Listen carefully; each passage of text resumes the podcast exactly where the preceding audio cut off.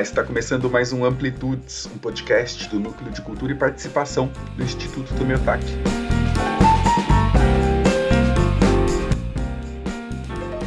O que pensam os jovens artistas do Brasil de hoje? Talvez essa pergunta nos ajude a pensar como será a arte brasileira de amanhã. E para responder a essa questão, ou pelo menos parte dela, hoje nós temos três convidados especiais. A Eric Storer, de Curitiba, Paraná, Felipe Rezende, de Salvador, Bahia, e o Thales Lopes, de Goiânia, Goiás. Eles são os três premiados da sétima edição do Prêmio EDP nas Artes, uma premiação realizada pelo Instituto Tomiotaki desde 2009 e que nesses 11 anos tem se consolidado como a principal premiação de jovens artistas no Brasil. O prêmio EDP nas Artes busca mapear e valorizar os jovens artistas no país, criando espaços de exibição, circulação e debate para suas produções, Anualmente são selecionados 10 artistas de até 29 anos para participarem conjuntamente de uma exposição, de onde saem os artistas premiados. Esse prêmio é uma aposta do Instituto Tomiotaki nas novas gerações de artistas do país. E essa foi uma edição muito especial, por sua diversidade de perfis e regiões, que abarcou boa parte do território brasileiro e trouxe diferentes perspectivas da produção artística nacional. Nesse episódio, eu vou conversar apenas com os três premiados, mas você pode conferir os trabalhos de todos os dez selecionados dessa edição na exposição do Prêmio EDP nas Artes, que está aberta no Instituto Tomiotaki até 10 de janeiro de 2021. Se você está ouvindo esse podcast, mas ainda não teve a chance de visitar a exposição, você pode dar uma olhadinha no Instagram do Instituto Tomiotaki. Lá você encontra diversas fotos dos trabalhos e da exposição, e dá para ter um gostinho do que foi a sétima edição do Prêmio EDP nas Artes. Estamos aqui hoje com a Erika Storer, o Thales Lopes e o Felipe Rezende, premiados no Prêmio EDP das Artes uma premiação voltada aí para descobrir novos talentos nas artes visuais no Brasil. Então, eu queria parabenizar vocês primeiro pelo prêmio, né? Queria saber como é que foi essa notícia, como é que está sendo para vocês, como é que isso impacta também a trajetória de vocês. Começando pela Érica. Érica, como é que foi para você? É, bom, Pedro, obrigada pela oportunidade de estar aqui. Eu acho que a primeira, o primeiro sentimento que veio assim foi uma grande surpresa porque é, eu não imaginava né, que, que ia acontecer, então eu fiquei muito feliz assim com esse reconhecimento, mas também é, eu queria muito parabenizar todos os artistas né, que também é, compartilham esse espaço, né, que é a Inacabe, a Uira, é a Luana Vitra, a Ariel Reveni, é, o Gudacei, o David Jesus Nascimento e o Arivânio Alves, né? Essa troca com esses artistas foi muito importante, assim. É, infelizmente a gente teve pouco tempo, né, para conversar e para ter uma troca, mas esse tempo que a gente teve juntos foi muito importante, né? Então, é, mais também do que receber nessa seleção final, que foi muito, eu acredito que vai ser muito importante, assim, né, para minha trajetória mas estar tá com esses artistas e também reconhecer todo esse trabalho, né, que foi construído ao longo dessa exposição. E hum, eu acho que é isso, assim, essa primeira relação com o prêmio, ela veio muito também pensando o que significa, né, esse espaço de ser selecionada, essas relações assim de competição é uma das coisas que eu questiono muito, né, e fico pensando muito o quanto essa, esse procedimento também deve ser reformulado, né? E como ele não dá conta de do que realmente é essa exposição, do que é o projeto, né? E ele acaba excluindo, né? Quando você seleciona algumas pessoas, você também exclui outras que também é, mereciam estar lá, né? Porque também trabalharam muito e que têm um, um trabalho extremamente importante e tem também trajetórias e histórias próprias, né? Então, enfim, acho que é um pouco isso, né? Eu agradeço muito e é, por todo mundo que chegou aqui e construiu com a gente. Legal. É, Thales, como é que foi para você receber essa notícia? Bom, Pedro, é, olá, obrigado pela oportunidade, pelo espaço de estar dialogando com vocês aqui hoje. Bom, para mim também foi uma surpresa Eu acho que vem muita coisa na nossa mente quando a gente recebe um prêmio desse. E ao mesmo tempo que você fica muito muito alegre, ao mesmo tempo você fica se perguntando sobre sobre o seu lugar dentro né, dessa estrutura que é o circuito de arte, do que que o que que é e o que significa ser premiado em um país como o Brasil, em que o acesso à arte ele é tão restrito e muitas vezes isso acaba ainda é acirrado, né, por essas estruturas de que acabam instituindo uma condição de, de competição, né, entre as produções, isso sendo assumido de maneira consciente ou não. E acho que isso, assim, foi muito incrível estar com os artistas todos durante o processo. Foi realmente muito marcante. Claro que seguindo aí todos os protocolos de segurança, mas é muito incrível no sentido assim, de você ver que é tanta coisa significativa sendo colocada ali naquele espaço expositivo, naquela situação, e aí você é premiado e você fica, nossa, por que eu fui premiado, né? E, sei lá, perto de tanta, tanta produção importante, colocando tantas questões, enfim, acho que isso deixa a gente meio, meio inquieto, assim, e acho importante, importante ter e manter esse tipo de inquietação. Ao mesmo tempo, eu fiquei muito alegre, assim, por pensar que ultimamente a gente já é tão complicado trabalhar na área das artes visuais e nos anos para cá tudo está tão precário e tão complicado assim o, o, básico de ser remunerado por um trabalho já é uma coisa assim tão pontual e um pouco recorrente que eu acho que ter a oportunidade de participar de um prêmio que ele oferece as condições básicas para produzir para trabalhar para poder financiar o, a produção da, das obras. E aí também, enfim, poder ser premiado e poder avançar naquilo que você já está fazendo há muitos anos, eu acho que é muito positivo, assim, muito animador. Legal. E Felipe, acho que você é o mais jovem. E como é que foi para você receber essa notícia, ganhar esse prêmio? Como é que foi esse prêmio também dentro da sua trajetória? E aí, o que, que você destacaria, digamos assim, dessa premiação? O que, que foi mais interessante nesse processo todo? O que, que você acha que merece seu destaque, assim? Opa, Pedro. É, primeiramente, boa tarde. É, também agradeço muito pelo espaço de estar aqui trocando com vocês depois da, de todo esse processo. E eu queria também reiterar né, essa a fala da Érica e do Thales, porque eu também fui bem pego de surpresa, né, pela notícia tanto da seleção, né, das 10 pessoas inicialmente, quanto da, da posterior premiação, né, que é muito reflexivo sobre o resultado. E essa ficha demorou muito a cair por eu estar perto de pessoas com históricos de luta né, muito fortes, assim, por continuar circulando e mesmo até existindo, né. É, eu fico muito feliz por levar o nome do, do local de onde eu venho, né, de Salvador, da Bahia, todas as pessoas que estiveram nessa caminhada né, até essa, essa notícia. Eu acho que todo mundo merecia muito ser, ser muito premiado, sabe? E é sempre um mix de emoções, né? Mas exatamente estar fora de qualquer zona de conforto, apesar da premiação, é, um, é uma posição importante para continuar trabalhando, né? E é, eu acho que, assim, dentro da, de todas as, toda a experiência, primeiro de tudo, eu acho que estar em contato com pessoas de outros lugares é sempre agregador, sabe? Porque às vezes a gente tem uma, um projeto em mente de realização e até a viagem você está pensando ali na concretização desse projeto, lidando, claro, né, de que tudo pode mudar, mas, assim, no momento que você passa a ter contato com as outras pessoas, né, as outras artistas e tal, é, eu acho que esse foi um dos pontos mais altos dentro da, de toda essa experiência em que eu ainda estou digerindo, né? Então, ter contato com essas outras vivências de, desses outros Brasis foi, uma, acho que, a primeira colocada, sabe? Porque é isso, meu trabalho vem muito dos encontros também, né? De, tipo, de falar com as pessoas, dialogar, de ouvir elas, de vivenciar isso e eu acho que também ter contato, ter essa estrutura de uma grande instituição, né, todo esse suporte para que você venha a realizar o trabalho também foi um dos, um dos pontos altos, assim, porque eu nunca participei de nenhuma seleção é, desse porte, né, prêmio de âmbito nacional.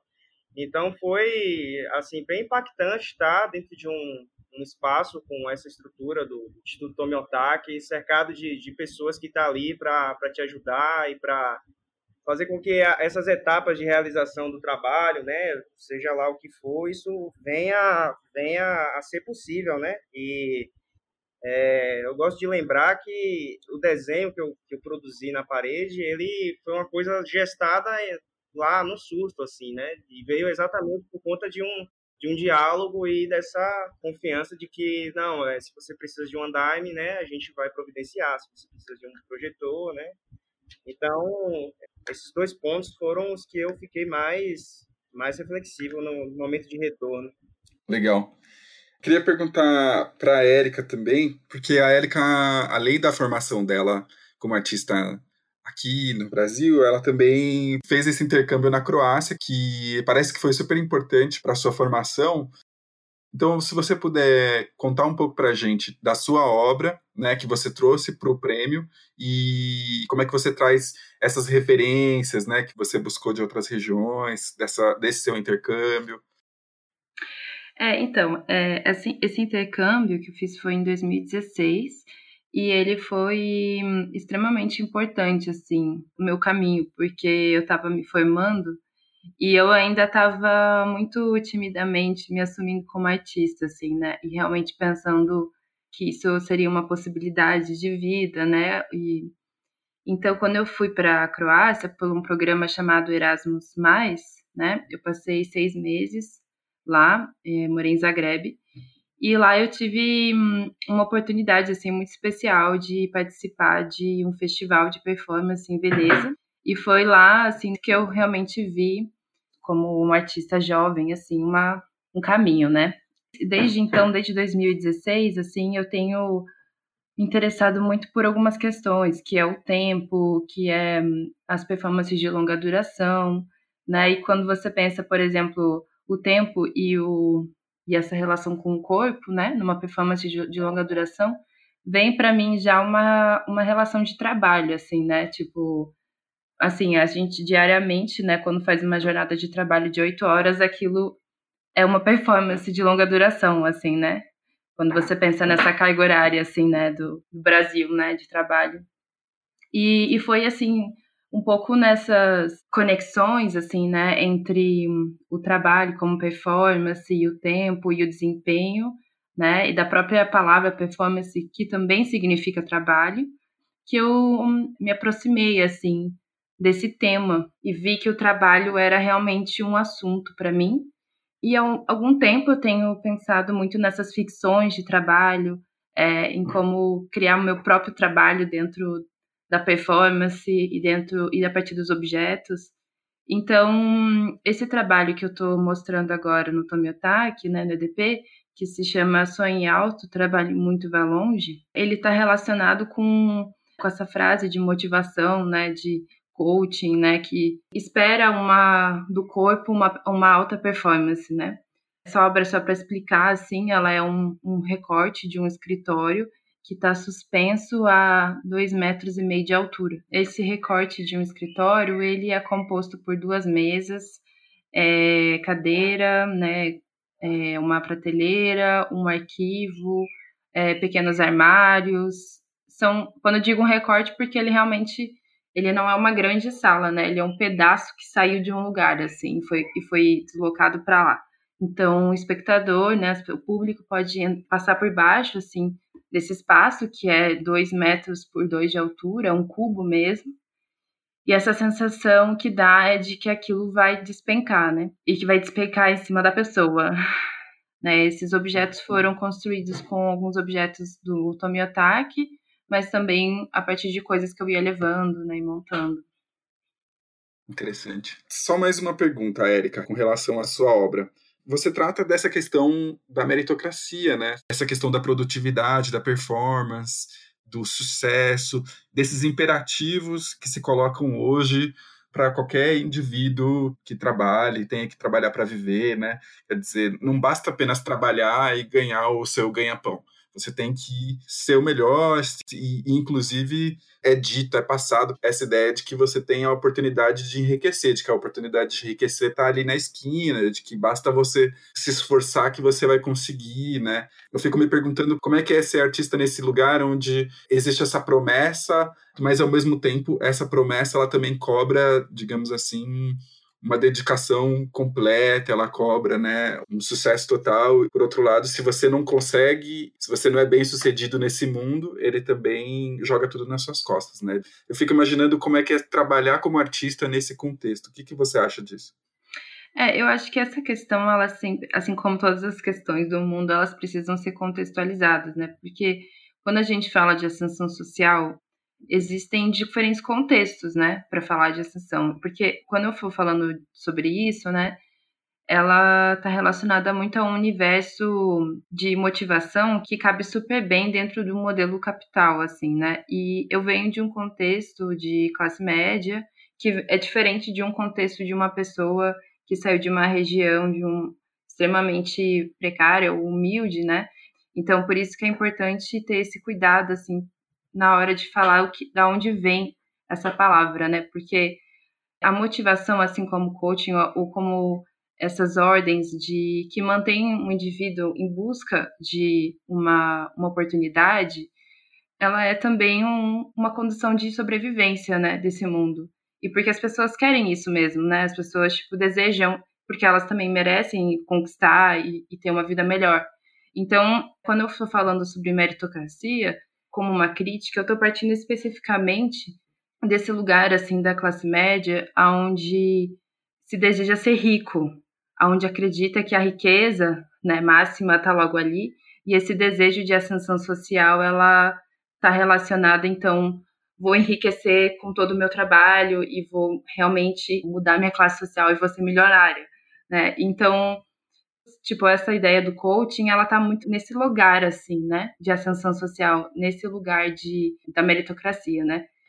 E por isso, é, para mim, como artista, que não tá longe, não tá nem um pouco deslocado, assim, eu acho que hum, essa, o lugar que a gente está agora, né, falando sobre uma premiação, ela está justamente inserida dentro de um contexto de competitividade, que é colocada dentro das artes visuais de uma maneira injusta, né? Tipo, uma maneira insuficiente, né? De que você vai trabalhar, de que você vai fazer o seu, o seu melhor numa seleção e você vai ser selecionado, né? Então, isso é uma grande contradição, né? Eu acho que estar como artista dentro desse lugar é também entender as contradições que a minha própria pesquisa como artista, como uma pessoa no mundo, também vai estar tá trazendo tudo isso que eu tô falando, sabe? Tipo, acho que nada é separado, assim. Tanto que esse trabalho, né, tem essa frase e me faz muito pensar, assim, dessa ambiguidade, assim, tipo, dessa frase, né? Sonhe alto, trabalhe muito e vá longe. E as pessoas entenderem que que, que é a meritocracia dentro desse contexto de uma artista que foi selecionada, né? E ao mesmo tempo como uma, uma crítica no meio que a gente vive, né? Como um, um pensamento. Então, para mim, ela é uma coisa só, sabe? Eu acho que hum, é impossível acreditar que eu estou descolada do meu trabalho, mas eu acho que isso é um eterno pensar assim sobre o meu lugar no mundo, sobre esse lugar que eu represento e esse lugar aonde eu hum, vou continuar pesquisando, né?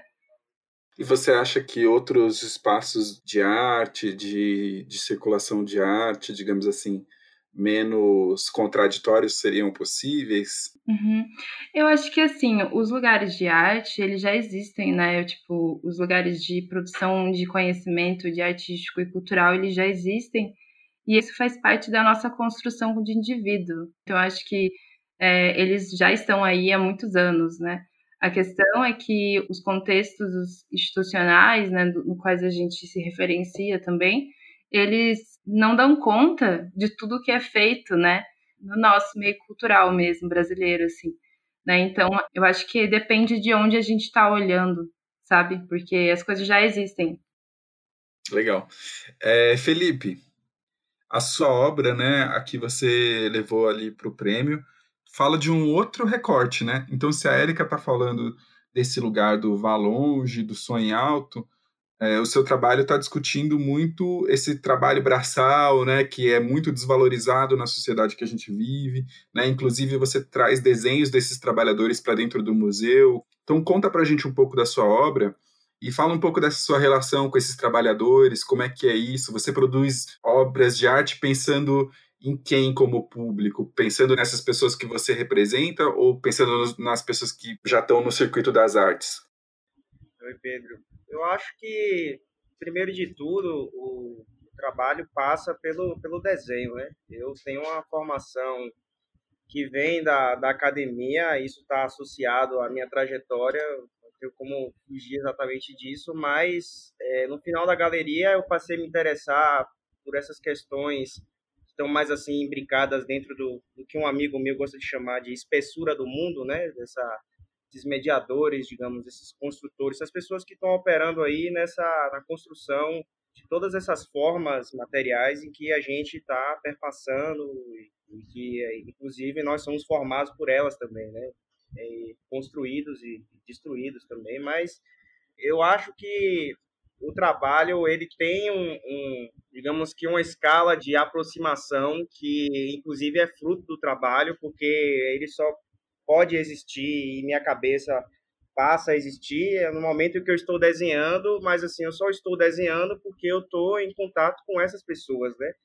E eu gostaria, na verdade, que, até puxando um pouco a fala da, da, da Érica, é, esses contextos, né, eles estivessem, eles fossem muito mais amplos, né, esse contexto é, institucional e de alcance de público, mas a gente sabe que isso não acontece tão efetivamente assim, né? Ainda existe uma distância, digamos que uma parede invisível é, que traga, mas de certa maneira, se você pensar, eles estão em todos os lugares, né? Eu também penso muito, não é uma questão que para mim está super resolvida, né? Que eu estou em paz comigo mesmo, inclusive não estar em paz, eu acho que é exatamente essa zona mais profícua de poder continuar trabalhando e, e pensando onde é que eu estou no meu disso tudo. Mas eu penso esse trabalho para essas pessoas e de maneira inevitável para o contexto da, do, do museu e, e, e, da galeria, né? Mas eu acho que em primeiro lugar, se a gente for pensar como uma cadeia, são para essas pessoas porque são as pessoas com que eu estou em contato e que eu compartilho e mostro os desenhos, os processos e digo, olha, vai ter uma exposição. E, infelizmente, essa outra partilha, que é exatamente do acesso, ela já não é assim ainda tão. Eu espero que isso possa melhorar e que toda essa questão educativa de vários outros espaços, não só os públicos que são até mais acessíveis, mas até os privados, possam abarcar essas pessoas, né?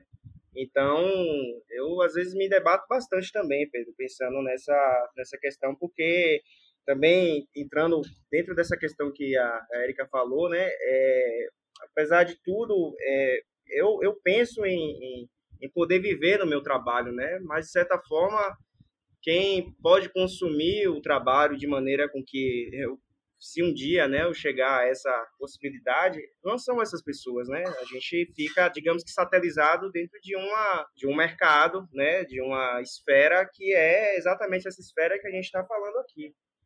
Aí só para a gente entender, descreve um pouco como é que foi o trabalho que você levou para o prêmio. Na verdade, assim, parte daqueles trabalhos, é, eles já estavam prontos, né? Eram trabalhos que nunca tinham sido mostrados e tinham até entrado na no projeto tipográfico inicial. E a outra parte, eles são trabalhos que surgiram, digamos, de maneira mais imediata, assim, porque eu vejo muito filme, eu consumo, e eu tive contato com uma película da década de 70, do cinema de rua, era um, um movimento de cinema, assim, independente, é, chamado Pau para Toda Obra, do Augusto Sevai e do Reinaldo Volpato, né, e quando eu vi o filme, eu fiquei com muita vontade de poder retratar essas as pessoas que estavam ali trabalhando, porque é um curta-metragem filmado dentro de uma obra, de um prédio. E esses trabalhadores, na, na época é, em que estavam acontecendo esses movimentos migratórios né, para São Paulo, que vinham do Nordeste, que eram é, chamados de baiano, né? Quer dizer, o cara podia ser paraibano, podia ser sergipano, mas ele era chamado de, de baiano, né? E aí essas pessoas recebiam muito pouco, né? E ainda tinham que morar dentro da, da próprio canteiro de obras porque não tinham condição de alugar um, um lugar para poder dormir, né? Então elas dormiam no lugar onde trabalhavam. Então me veio um interesse assim de poder recriar essas imagens do filme através do, do desenho da pintura. Isso ainda estava no ar. Isso foi antes de viajar. É só que com objetos gerados de canteiros de obra que fossem exatamente sinais, né, sintomas dessa grande especulação imobiliária que eu imaginava já que São Paulo tinha, né? E o mais curioso de tudo que eu fiquei, porque eu entrei em contato com os diretores, né, para perguntar se existia viabilidade de fazer isso, não tinha nada definido para que esse trabalho viesse a ser, não era uma coisa já, não, nossa, já já estou aqui esboçando, eu produzi a série toda em São Paulo, são oito trabalhos, mas assim, o prédio, ele fica em Pinheiros. Eu entrei em contato com o Augusto Sevar, o Reinaldo Volpato eu não consegui, mas o co-diretor, ele me disse que o prédio fica em Pinheiros, ali na, na esquina da Schaumann com a, a Azevedo. E eu falei, pô, eu vou lá, vou lá ver o prédio. E aí você precisa ver o prédio, né? Aqueles prédios lá, Nike Pinheiros, assim. É um pouco próximo ali do, do Lago da Batata, subindo, passando ali pelo cemitério. Então, assim, a ideia era o quê? Era soltar ali perto do Lago da Batata e sair coletando esses materiais. Até então eu não sabia nem o que eu ia encontrar, né? Porque existe esse desejo a, a, a, partir dessa experiência, já que eu já tive de coletar coisas, mas você não sabe porque não é só porque você tem uma pia de detrito que vai, tudo vai servir, né? Ainda existe essa seleção e tal, para que eu possa pensar as imagens. Então, por sorte ou por, por maldição, né?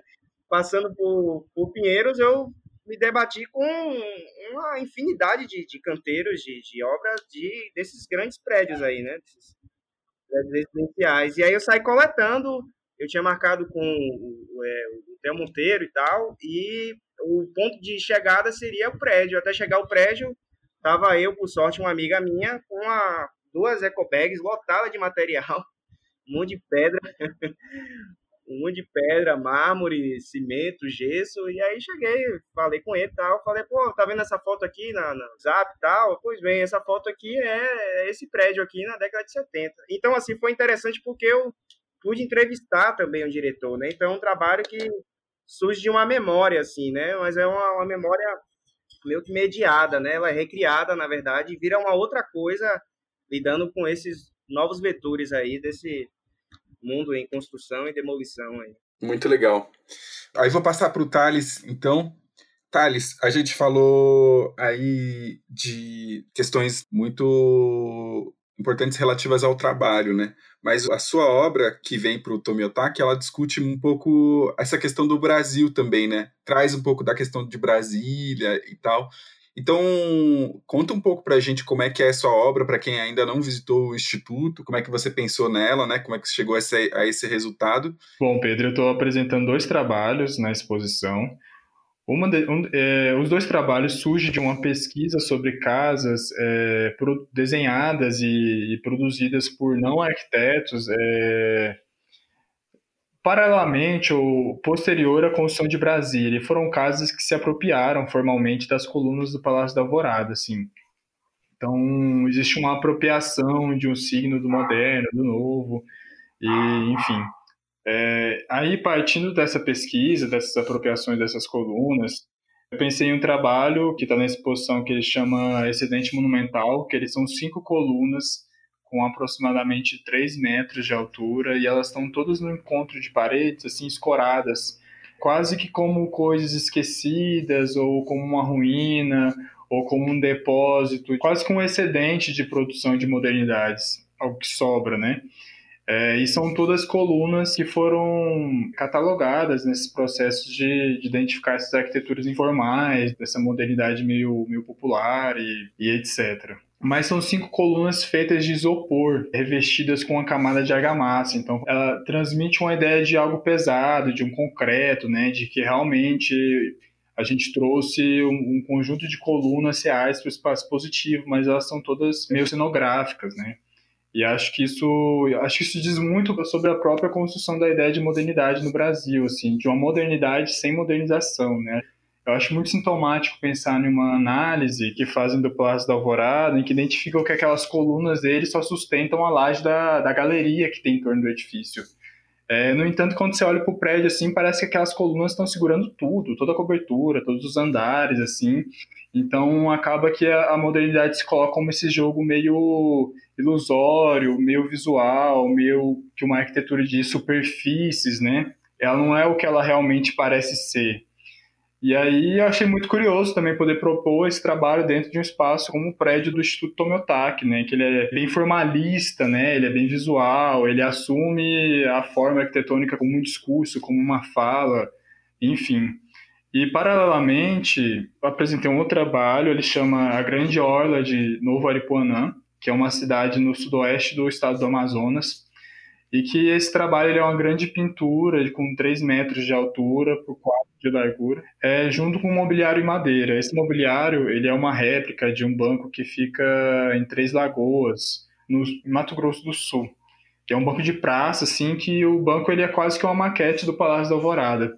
E ao mesmo tempo que essa pintura traz é, é um, um, porto que fica na orla de Novo Aripuanã, que é um edifício que recebe as pessoas que estão chegando na cidade, aparentemente, e que é muito, acho que é muito simbólico esse edifício, porque ele tem essas colunas da alvorada em um topo de uma topografia, assim, então ele tem uma coisa meio pomposa, meio heróica, assim, na maneira como ele é implantado no terreno.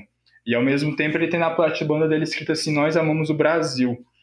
E aí eu achei que essa essa junção de todos esses aspectos, esses pequenos detalhes dessas arquiteturas, né, somados à ideia de que talvez a, esse processo de modernização no Brasil, de construções de cidades como Goiânia, como Brasília, como Palmas, elas fizeram parte de um, de um processo mais profundo de, de neocolonização do, desse interior, desse país que é o Brasil, né? quase que uma ideia moderna de bandeirante, né? E pensando como que isso dialogava com esse momento sombrio que a gente está atravessando. Pensando que talvez essa, essa construção de modernidade ela não foi um projeto interrompido, mas que talvez esse processo que a gente está atravessando é talvez uma continuidade dele. E Bom, eu fiquei tentando pensar nos trabalhos como que, de alguma maneira, as ideias de modernidade, por mais que elas proponham uma ideia, é, uma narrativa épica, uma história muito heróica, talvez por conta disso elas, elas sejam mesmo uma reprodução né, de uma ideia de, de colonização e de exploração, e que a gente volta isso com mais força hoje. E aí é muito, é muito louco hoje você ver esses espaços de representação como Brasília, como os palácios, ocupada com esses discursos de maneira muito assumidas, né? Enfim, essa ideia de um bandeirante no século XXI, que eu acho que esse governo representa bem. Ao mesmo tempo, a ideia da pintura, eu acho, eu acho importante também lembrar que esses trabalhos eles são é, atravessados por, por vários encontros, por vários diálogos, né, que eu não executei eles sozinhos. As colunas do Acidente Monumental, elas foram feitas pelo Ivanildo, ele é um, um pedreiro que mora em Itacoaquecetuba, e que pelo volume, escala, quantidade de colunas, eu não teria condições de executar aquele trabalho sozinho, e, e aí sem a, a presença dele ali para me ajudar, é, o trabalho não existiria. E no, no outro trabalho a grande obra de Aripuanã, também teve essas colaborações. Acho que colaboração é uma palavra horrível, né? Porque é super coach, né? Acho que é uma palavra super usada para escamotear é, relações de trabalho muito controversas. Mas, enfim, no outro trabalho eu encomendei uma pintura com um amigo que é pintor, ele é artista visual, e paralelamente ele faz um trabalho que ele chama de arte decorativa, no qual ele acho que vai fazer uns 20, 25 anos que ele trabalha fazendo pinturas em interiores de lojas maçônicas no interior de Goiás, assim. Então ele faz desde as colunas falsas de, de gesso até as pinturas épicas, épicas que tem dentro desse espaço, assim, tipo o Partenon, a Esfinge, que são sempre assim metanarrativas, né, é, invocadas nesses espaços. E aí eu acho que por ter essa, essa, essa proposição tanto pomposa, heróica, eu senti que talvez atravessar essa pesquisa dessas construções, é, desse modernismo informal, com esse tipo de, de pintura, é, fazia muito sentido. na medida em que que essas construções elas sempre têm um ar muito caricato, é, pelo menos no, no campo da arquitetura, assim, as pessoas tiram um sarro delas. Mas eu acho que essa caricatura não é a caricatura que é própria dessas, dessas construções, mas que de alguma maneira elas fazem ver um algo que é próprio de Brasília ou da, da arquitetura moderna, assim.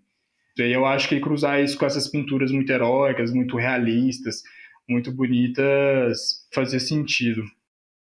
E, Thales, uma coisa que acontece com a sua obra é o seguinte: você traz essas imagens de um prédio cuja a fachada tem essa mensagem, né? Nós amamos o Brasil, e também traz esses pilares caídos. E uma das leituras muito claras, assim, que é muito recorrente da sua obra, é essa leitura com o Brasil atual, né?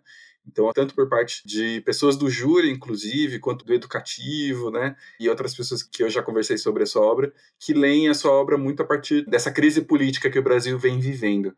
E aí eu fiquei me perguntando se você, né, tinha essa preocupação quando você fez essa obra, ou se foi um, um acaso, assim, da sua produção. E depois a gente discute um pouco mais essa questão do Brasil também, como é que é ser artista no Brasil. É, bom, a princípio eu, eu tinha uma outra abordagem, eu acho, sobre o trabalho. Eu acho que era muito apegada a um exercício de documentação e de catalogação de uma arquitetura informal, que de alguma forma deixava muito colado em um mundo é, muito referenciado na historiografia da arquitetura. E eu achava isso muito chato. Até porque é muito difícil você dialogar quando você está numa bolha assim, muito específica, né? Mas eu acho que foi justamente no processo de, de pensar esses trabalhos que eu acho que eu fui é, entendendo que eu estava fazendo de uma outra maneira e também enxergando outras possibilidades dentro desse trabalho, de tentar fazer essas conexões, tanto com essa pesquisa que eu vinha fazendo né, sobre arquitetura, com o contexto que a gente vem atravessando. E aí parece que pensar o trabalho por esse eixo fez mais sentido do que eu vinha fazendo até então. E, bom, acho que a partir daí eu fui percebendo e chegando outras coisas e, enfim. Então acho que sim e que não. Eu acho que foi não era foi acidental, mas ao mesmo tempo de a partir de um certo ponto eu passei a assumir e, e perceber isso, essas conexões. É, e pensando sobre isso, sobre o que é ser artista nesse contexto que a gente vem atravessando, eu imagino, né, que a arte tem o seu papel e tem o seu poder nesses jogos, né, pensando aí que ela é uma área que é sempre muito atacada, né, como se a gente está atravessando uma espécie de revolução cultural e que destruir os meios de produção de arte, ou pelo menos do que a gente entende como arte, né, que às vezes é muito específico, parece ser uma ideia, uma espécie de missão, né?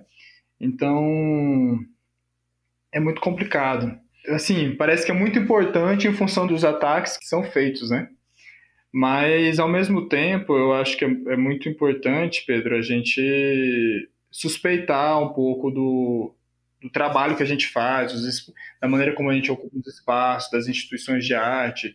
Eu acho que até da gente mesmo, enquanto artista, eu acho que a gente tem que reconhecer e, e não descartar o, os feitos e os avanços, mas eu acho que a gente tem que sempre exercer esse lugar como artista ou como instituição de arte com muita autocrítica. Pensando aqui, partindo muito da fala da Érica, né? O, o mundo da arte, do circuito de arte, não está descolado no mundo, nem do, do sistema financeiro, nem de uma série de complicações que a gente sabe bem quais são, né? E aí eu fico pensando que no nosso contexto aqui, a nossa seleção, eu achei muito incrível o recorte, acho que descentralizar a visão, lançar o olhar para outras regiões, outros artistas que estão em outros lugares fazendo que não o eixo Rio-São Paulo, né? Eu acho que é muito é fundamental, principalmente no contexto que a gente está atravessando. Mas, por um outro lado, eu acho que a gente não pode perder a suspeita e a autocrítica em relação a esses processos, ao ponto de a gente achar que é porque nós estamos todos reunidos no mesmo espaço expositivo, vindos de diferentes áreas é, regiões do Brasil, diferentes origens, diferentes histórias, não acreditar que isso cria um suspeitar um pouco da imagem de um de um super acordo e que todos os conflitos eles estão é, em perfeita harmonia em função de uma exposição que traz todos esses referenciais. Eu acho que é, é importante pensar o potencial da arte e daí as suas derivações, artistas, instituições, é, dentro dessa, dessa cautela de manter essa autocrítica, de entender, de não, não querer criar uma falsa, de uma harmonia perfeita, de uma. É, é como se nós tivéssemos condições de representar uma dada diversidade que existe no Brasil, né? Uhum. Também é só um complemento, porque o Thales falou super bem, assim, eu acho que é justamente isso. É, as coisas não estão resolvidas e é preciso entender que também existe sempre um recorte, né, e que esse recorte representa alguma coisa, né, que as escolhas, que as decisões são tomadas, elas representam um discurso e uma opinião e, e elas vêm de um lugar e é preciso entender esse lugar. Né? Eu acho que ter esse exercício, né, de, de autocrítica, né, é justamente desconfiar de nós mesmos como artista, como uma pessoa no mundo mesmo, né? E, e de entender que a gente não foge em nenhum momento dessa, de todas essas circunstâncias que muitas vezes a gente acaba não querendo, né? Ou, ou negando isso ou recusando, porque a gente está dentro e a gente acaba também reforçando essas estruturas. Então, acho que justamente suspeitar né, de si e esse exercício de se repensar e repensar tudo isso que a gente vem construindo né, como indivíduo é fundamental assim nesse processo todo. Só para ir encaminhando para o fim, mas Felipe, eu queria ouvir um pouco também a sua opinião sobre isso. Você acha que é importante essa dimensão da negação de si? Eu acho que a, essa desconfiança ela é, ela é elementar ainda mais dentro dessa, é, dessa desse grande jogo contraditório em que a gente está inserido, né? E, e, não ser ingênuo, claro, né? E é, é, muito importante a gente poder estar tá circulando, mas entendendo também onde é que a gente está. E eu acho que essa autocrítica, na verdade, ou atrito, sabe? Isso, para mim, é o motor de, de transformação, não só da, da, da, própria percepção do trabalho, do lugar onde você está ocupando, mas de si próprio, né? Porque realmente, se a gente fica só dentro de uma zona de conforto, de que está tudo lindo, de que, né? A gente, eu acho que fica meio que impedido de perceber certos sintomas, né? Então, assim, é, acho que essa percepção do, do, dos sintomas ela é o primeiro passo, né? Mas isso é uma coisa que tempo tá aí também para a gente ir sempre é, deglutindo, digerindo e, e, refletindo sobre isso. Mas é importantíssimo. Eu acho que eu vivo, inclusive, em, em, negação constante comigo mesmo, porque, enfim, eu sou, né? Eu trabalho com uma linguagem estimulada por uma instituição que é fundada na, na missão francesa, sabe? Então, assim, é, mesmo tentando fugir de um traço acadêmico, de uma linha que seja eurocêntrica, eu sei que existem diversos nichos de apreciação de uma dada linguagem que estão exatamente é, alocadas dentro dessa, desse grande conforto, sabe? Desse conforto formal e da, da questão gestual, expressiva, sabe? Mas é, lidando com isso, né? E vivendo e aprendendo e também dando aquelas cabeçadas. Uhum. Massa. Meus caros, então eu agradeço muito a presença de vocês hoje para essa conversa. Muito obrigada, gente. Oh. Obrigada por Thales, Felipe. Obrigado aí por esse diálogo, essa conversa com vocês. Oi, gente, obrigado. Valeu, Pedro. Valeu, Felipe. Espero que tenha gostado dessa conversa. Lembrando que você pode deixar a sua mensagem para nós nas redes sociais do Instituto do Miotaque o próximo episódio sai no dia 7 de dezembro, primeira segunda-feira do mês que vem. Um abraço e até mais!